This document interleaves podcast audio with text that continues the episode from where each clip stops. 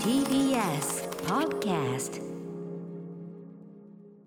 はい木曜日ですうないさんよろしくお願いしよまろすしくお願いします。はいい、毎日毎日ね、んゲーム実況を上げるので大変だと思いやまいすがやいやいやいやいうんやいまや。あ、私ねあの PS5 いただいてしまいまして、うん先週ねでまあつなぎまして、うんまあ、やっていますとですねやはりフレンド登録しているうないさんがですね、えー非常に深い深いと言いましょうか早いと言いましょうか なかなかな時間まで こいつやってんなっていう まあそれはお互い様なの私もそうだから俺も見えてるでしょ俺もやってんなっあていうの、うんプレイステーションボタンを押すと、ええあの何人フレンドがオンライン上にいるかっていうのがはい表示されるんですけど、ええええ1って書いてあってまだええ誰この時間にやってるのっていうと、まあ、歌私丸さんってですね、まあ、私ですね、今もっぱらね、PS5 で、まあ、あの、スパイダーマン、うんえーと、そうマイあとマイルス・モラレスと、コールオブデューテコールオブィーとかもデューティーねやってるんやってまですすよよねそうなんです。いかがですか、PS5 の調子は。やって、やってあみ、やってみたーあのそうです、のうん e スポーツ研究所の方でいろいろやらせてもらって、うんうんはいはいただやっぱりゲームに没頭しちゃうと、うんはい技術の凄さうんを味わう以前にまあ、夢確中かにに、確かに、あの、からあの、なんか批評的っていうことに気づいな、た批評的な視点には別になってないよね。そうそうそうそう普通にただ遊んでるだけだもんね、確かにそうそうそね。うでも、これって多分、だから、その、一回例えば PS4 とかに戻ってやってみたときうんうん確かに、なんかこう、ああれ物なん足かりないそうなんみたかいな足りないっていう感じが例えばその「スパイダーマン」とかもはい PS4 でもね、一作目出てたけど、うんうんうん多分そのなんかねこう電撃をためてビーンボーンみたいなとか、なんかこうスパイダーウェーブを出してなんかやる時の感覚に多うんう分ん相当な没入度の差があるんだとは思う、うん、そうですよね。ちょっとどうどうやってやってるかとかは、は説明できないんだけどあとやっぱトリガーがね、うんうん例えばそのこれ重くなりますよね。なかなかねトリガそーうとかがききっちり重くなるからこう力入っちゃってついついこう R3 ボタンをこう他のボタンすらそうこう R3 強ボくタ押ンしちゃう押し込んじゃって、うんうんあれ俺狙ってんのになんで殴ってんだみたいな、なっちゃったりとかねしてましたけど、ね、私思ったのが「コール・オブ・デューティー」そのゾンビモードっていうのをやったんですけど、え基本的に相手に照準を合わせる時って、L2 を押すじゃないですか L2 コントローラー、そのデュアルセンスコントローラーの左手の左手のえみまあまあ人差し指というかな人差し指だかなまあ中指あたりに当たる部分うんうんうんはいそこって引き金引く指じゃないんですよ。本来はねね、なのにそっちちも重くなってるから、ああそうかだそかうら照準だよねそ照う準に当照たる準を合わせる方も重くしちゃってるなっていうのはちょっと気にこなれりまはしただからだからじゃない銃って重いからさあ持ってるっていうっていうそんなこうやってのかな構える構えるのは構えるっていうのが構えるのこのが問題かなだってさ構えるの楽かってさそこが一番重いんだよ確かにうんそこが一番大変なんですからあじゃあだそからの重みかそう わかんないけど R2 だけで良かったんじゃないかなとかちょっと思ったりとあか、ーまあでもセッティングは変えられるからねうんうんうん自分用にねいろいろできますかたらだね本気でうん今後その競技的なレベルはでいはい FPS とかやっていく人は多分解除しますねあの設定ね競技をやる人はまた別の話じゃないだからやっぱりそれは本気でまあ競技じゃなくても本気で勝ち上がりたいと思ってる、うん多そ分れもだってねストレスレスにねどんどんやっぱり、うんうんそれはだからあれですよその、あのー例えばさサバゲーとかでも何でもいいけどトイガンの世界でも、うんうん僕とかはやっぱりそのモデルガン世代だから、うんうん反動とかさ、はい重みとかさそういうこう厄介要素あー味わいたい厄介要素があった方が俺は嬉しいわけそうかそうかそうでも、かうんうんそのサバゲーで勝ちたい人は勝ちたい軽くで,、うんうんできるだけ早く球を打って、うんうんうんだから要マすシるンガにン要するにそう系の方が BB 弾ばらまき機になった方がうんやっぱりいいとかさ、確かにあたりまあ、そういう差はね当然こういうのは出てくるもんだけどね、いやいやでも楽しんでますよこれはね、ううんじゃあもう実況実況とかもまああのちょっと最近見れてないんだけどさ俺忙しくて。はいいえいえいえ忙しくてっつってゲームやってんじゃないか なちょっとひ人のゲーム実況見てる時間なくてちょっとなかなか、ねいやでもえあの毎日だっていつからやってデるモんンでしょズソウル今、私初めてプレイしてるんですけどこれ PS5 版です PS5 か版で出てるものが、うんうんどうだどうやっぱり音のサラウンド感とかうんうんうがんちょっとす逐一すごいなって思ってますヘッドホンでやってます360うんうんう度んやっぱり音が巡ってるように感じるんですよあそして、はい昨日天水の桜姫も、うんうんちょっとプレステ5の方ではいはい始めさせていただきました、うんうんあのの米作りアクションゲーム、あーはいはいはい例あのの,、はいあの倉部さんに倉部さんにごご紹紹介介ししてていいたただだいいたた米作り要素が非常に本格的そう、んそのね天水のね音の表現がすごくて、はいちょっと本当に、うんもうね左から鳩の声が聞こえて、うんうんうん右上からトンビの声が聞こ えて後ろで水流れてるみたいなあーもうじゃあ環境だ環境だもう360うんうんうんう度んその環境音がちゃんと一助一致で聞こえてくるのうんがうんうんうんうん感動しました。あそう、うんやっぱそのねあの音のそういうあれとかもねサラウンド効果みたいなのうんもうんうん PS5 っつってましたもんね効果ね、うんあそう堪能してますいね。やーすごいですね堪能してるのはいいんだけど俺が朝方なのはいいんだけどこうやってうなえさんうなえさんまだやってるよみたいな、まだエイペックスやってるこの人みたいなそうやりながら見て終われないんですよ俺はいいけどこの人いつ仕事してんだそう楽しんでまいりま。す。えー、二人で PS5 一足お先に楽しませていただいております。アフターシックスジャンクション。 After Six Junction. 時刻は6時5分です11月19日木曜日ラジオでお聞きの方もラジコでお聞きの方もこんばんは TBS ラジオキーステーションにお送りしているカルチャーキュレーションプログラムアフターシックスジャンクション通称アトロクパーソナリティの私ライムスター歌丸本日はスタジオに来ておりますそして木曜パートナー TBS アナウンサーのうないりさです。はいということであの、さっき「コール・オブ・デューティー」のね、はいあのブラック・オプスの最新作っていうのはその PS5 の最初のローンチタイトルであって、まあ、やってるんですけど僕はあのあんまりやっぱオンラインゴリゴリやる派派ではまあやっぱまあ相変わらずそこまでではないので、キャンペーンモード一人はいでやるようなやつやってるんですけど、でもね僕的には今回の「コール・オブ・デューティー」やっぱそのすごくドンピシャの世界観というか、うんやっぱあのききちょっと SF っぽくなりすぎると嫌なのね。やはっいぱはいはい。うん未来未来とかになるそうそうそうやっぱちょ舞台がちゃんとリアルベースでやってほしい、うんうんうんで今回はあのブ今回ラックオプスシリーズそ冷戦下ですもんうねブラックオプスシリーズはちょっとねそういうであの冷戦下、うんコールドウォーってタイトルついててね、うんであの最初その主人公たちの元の前のエピソードを描くのにベトナム戦争も入るから、はいもう本当にあの地獄の黙示録満々のですねおーあの音楽かけながらこうやってまあねそのベトコンというかわーってやるような場面も出てくるしあとやっぱその冷戦下のベルリンを舞台にちょっとやっぱりそのあーリアル系スパイはいはいはい。もの要素というか、ジェームズ・ボンドとかじゃなくてジョン・ルカレ的うなんうんうんリアルものスパイ要素もあってこれもう本当に大好物の世界観なんで、めちゃめちゃそれはすごい楽しんでますね、これね。えあとグラフィックの進化やっぱすごくないですかムービーも「コール・オブ・デューティー」たくさんあると思すうんごでいすすけごいすごどいすごいすごい。結構もうんうこれかっていうぐらい、うんうんうんそのプレイステーション4まででう「んラスト・オブ・アス・パート2」が最高峰だっていうふうに話してたじゃないですか、うんうんうんグラフィックの綺麗さ、はいはいやっぱその上上行く来まねしたよ上行くね、ううんんそのもう肌の質感から何からみたいな途中ねで、途中とかオープニングのねその方でその、まあ、CIA なんだけどさこっちの立場はプレイヤーの立場は、あの当時の,、まあその大統領命令をもらうとでその部屋に大統領入ってくる要するに当時の大統領はレーガンなんだけど、はいはいこれレーガンがねレーガンの顔がものすごい再現されてんだけど、うんテッカテカな のねテッカテカ油で、うん、油っつうかねなんかなんかね、まあ、まだ僕そのストーリーまだクリアしきってないんで、はいいろいろ謎解きとかしなきゃいけないんで結構今回は、うんうんうんあのなんだろうそのテッカテカのレーガンなんか割とこういい感じでレーガンが出てきて、はいはいはい、敵としてあんまり表現しきってない、うんどっちかというとだからまあそのたわかんないでもその、うん全部やんないとこの霊眼表現がどういうところにたあの落ち着くかわかんないんだけど少なくともそのオープニングの方ではもうテッカテカの霊眼が出てき あらて。ら今の参うん考写真見せてもまらあ、ってるレんイでがすけもともどともちろん俳優だからさなんかすごいさ健康そうな肌色をされてます ねそうそうそうなんかね、うんあの主人公とか割とみんな顔ボツボツだったりさ、あはいはいはい傷ついたりするのにあのレーガンだけ顔テッカテカなの、ねツヤツヤですね真っ白なんかのねツヤツヤのテッカテカでそうで君らのね活躍というのは人々の知るところではないが世界にね本当に貢献するだろうなんてこと言うんだけどさ、じゃあこれどういうことになるのかちょっとまだいろいろねなんか一個一個結構謎解き要素っていうか、うんうんうんあのいろんな資料を集めて推理してうんうんなんかやるみたいなところもあったりしてだからちょちょっと今までの「コール・オブ・デューティー」とは違うこうモードもキャンペーンーンプラスゾンビもあるしさ、はいはいそうそうそうね、でオンラインねもある、まあ、それも楽しんでるし、あとやっぱ「スパイダーマン」あーいいですよ本当に割とこうノンストレスでサクサク進められるしえその左から右にコントローラーのその衝撃が抜けていくみたいなのってありました本当にそのだからウェブをこう飛ばして、はいスイングするとだからちょっとその,、あの分析する前に楽しんじゃってるんであーだからそうなんですよねわわわ夢中になってるから分かってないけど忘れちゃう感じることでもでもねあの、うんうん多分全然違うと思うなんかそのうんあのい一回ねその、えっと、対応してないタイプのあのバルハラがねあのアサシンクリードのバルハバアサルシンクリードのバハは、ルハはいなんかお俺がそのやった範囲だとそのコントローラーにそこまでその反応がはいはいビビッとくる感じじゃないから、割とそのままのプレイ感覚うんうんでやってたんだけど、ちょっとやっぱねあなんかすごいこうあその後タイトルをあのスパイダーマンに変えてやってみるうんそうそうそうとそう要するにそのすぐにそう画面違いを感じるそう画面内とこっち側の感覚が一致する感じがやっぱ全然違うっていうあーなかる、ほど、うん、なんかそうこれがどういう理屈なのかちょっとまだ僕もねうんうんうんうん分かりきってないんだけどまあだからその先週もねいろいろ言いましたけど多分あのーソニーがさ PSVR の開発の時とかにいろいろ研究したうん脳を騙す技術っていうかうんうんうんう人ん間がこういう現実だと感じるいろんな実験をそうそういうそういうこうなんていうの錯覚を研究する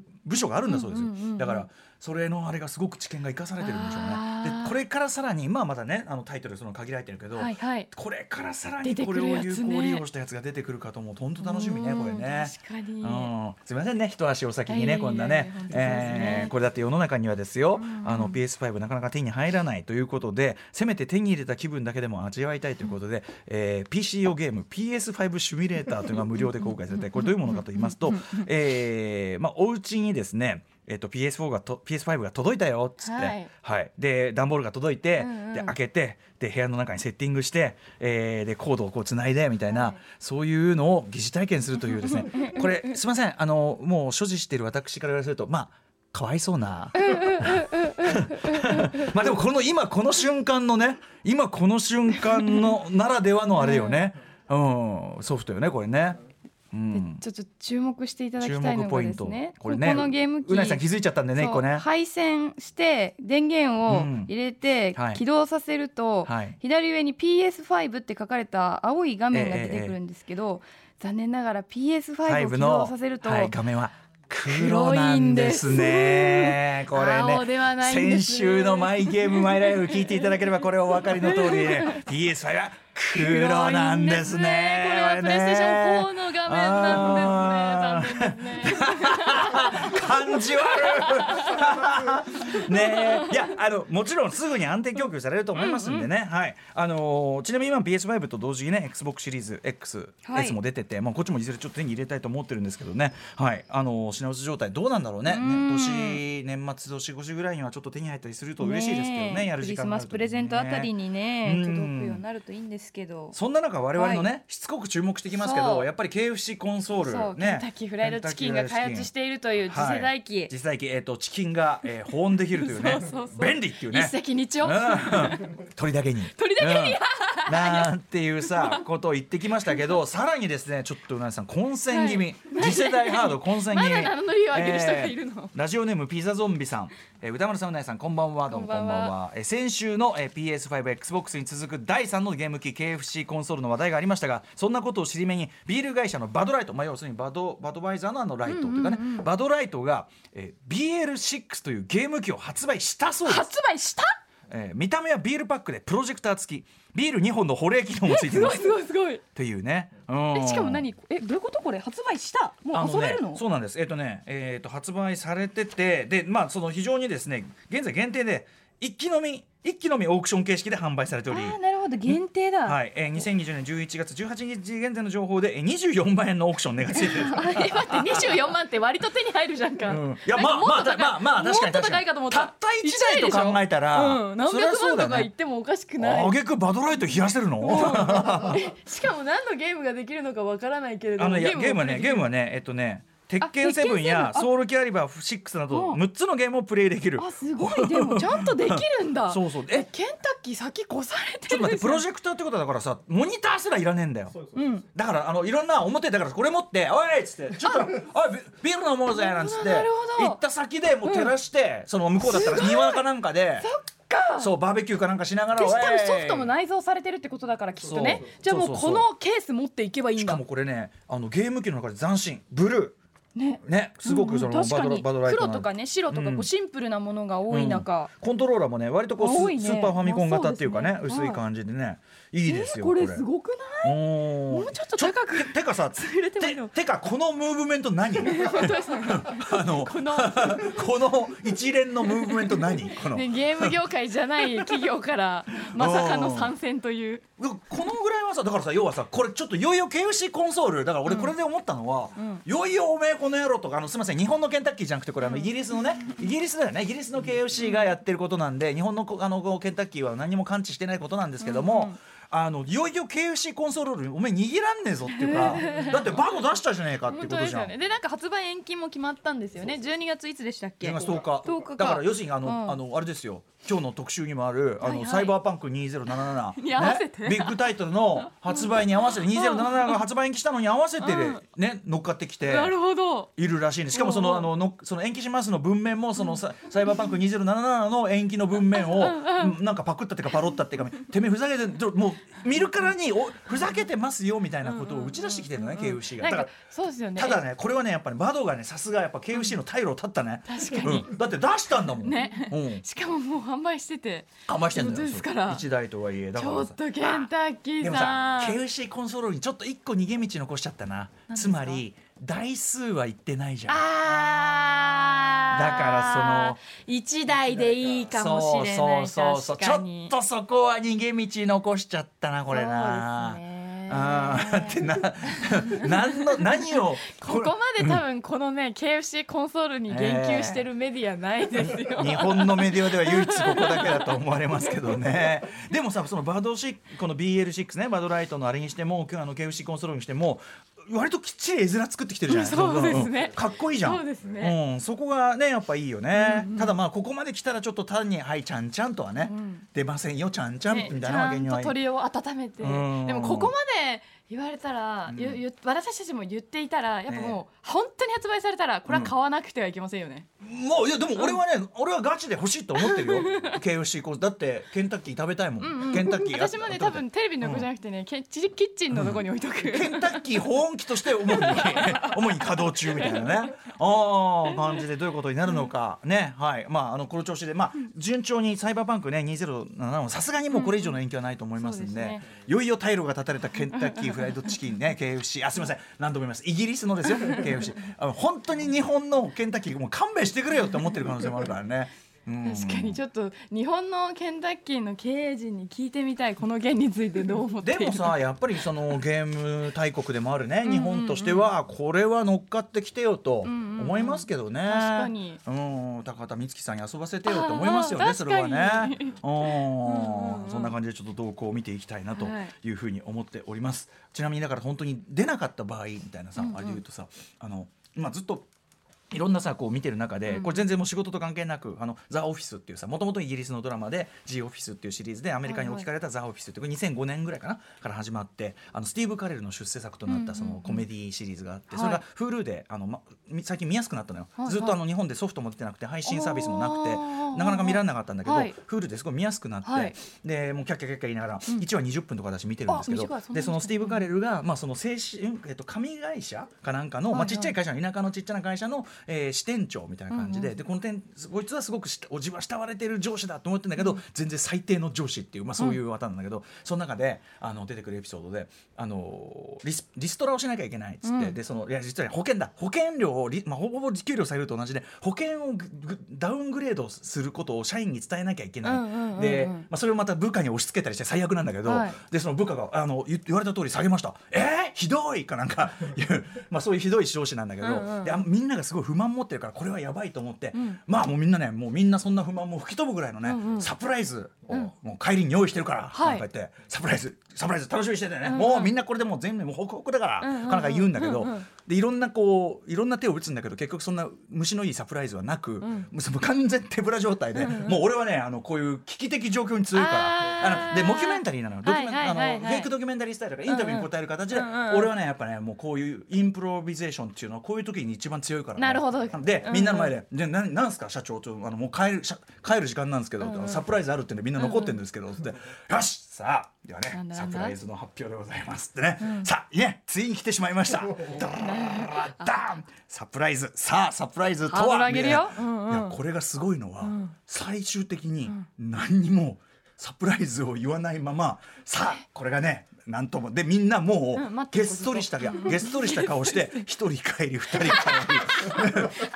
そこま地でやりきんの獄地獄みてえな地獄みてえな数分間をこっちも味わうんだ けどうんでねこれがねもうサプライズといえばね わあ私もねまさかこれサプライズ発表できる日が来るとは思いませんでしたあでもそこまでやりきる力はちょっと天才的かそうもでやっぱその間うのんスティーブ・カレルがもうホーク絶倒の面白さなんだけど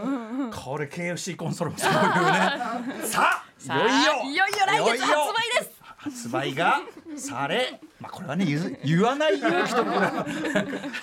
ね腹立つみたいなねことになるかもしずれませーんっと延期1か月おきにずっと延期していくみたいな、しまったな伝えるべきカルチャー情報他にもねゲームオブザイヤーノミネートがいろいろあったのにねそうかそうだそうだうん今日は今日昨日かな発表されてはい、まあちょっとそんなな話ものおいおい時間の中でやっていきたいと思います。ちょっととりあえず今日のメニュー紹介いってみよう。はい、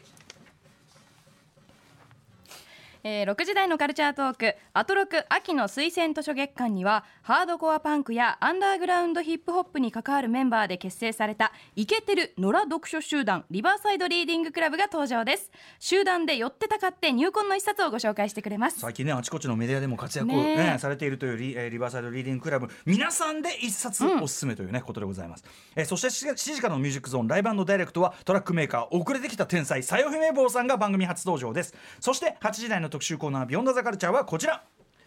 プレイステーション用ゲーム「サイバーパンク2077」が本当はこの日に発売されるはずだってそれ本当は今日だったんだそうなんですよねはずだったよ記念企画、今のうちにこっそりサイバーパンクについて改めて予習しておこう特集バイ大森のぞみさん添野千世さんよいしはーいょえー2020年ゲーム界最大の目玉と言われたゲームタイトル「サイバーパンク2077」ん延期に延期を重ねついに今日発売よし番組でも特集だと思いきや直前になってさらに発売が延期され12月10日発売となりましたしかしこれはある意味チャンスですゲームタイトルにもなっている SF 用語サイバーパンクについてここでしっかり学んでおけばサイバーパンク2077を心置きなく楽しめますはい。ということではいはいということで、えー来週は SF 評論あ今週は SF 評論家で翻訳家の大森のぞみさんと、えー番組初登場の映画評論家添野千千さんをお招きして、はいサイバーパンクとは一体何ぞや、サイバーパンクが後世のポップカルチャーに与えた影響とはなどなど、50分で一気にサイバーパンクの基礎知識をジャックインしていただきます。はい番組では皆様からのメッセージをお待ちしていますアドレスは歌丸アットマーク tbs.co.jp 歌丸アットマーク tbs.co.jp です読まれた方全員に番組ステッカーを差し上げますまた各種 SNS もぜひフォローしてくださいそれではアフターシックスジャンクション行ってみよう After Six Junction.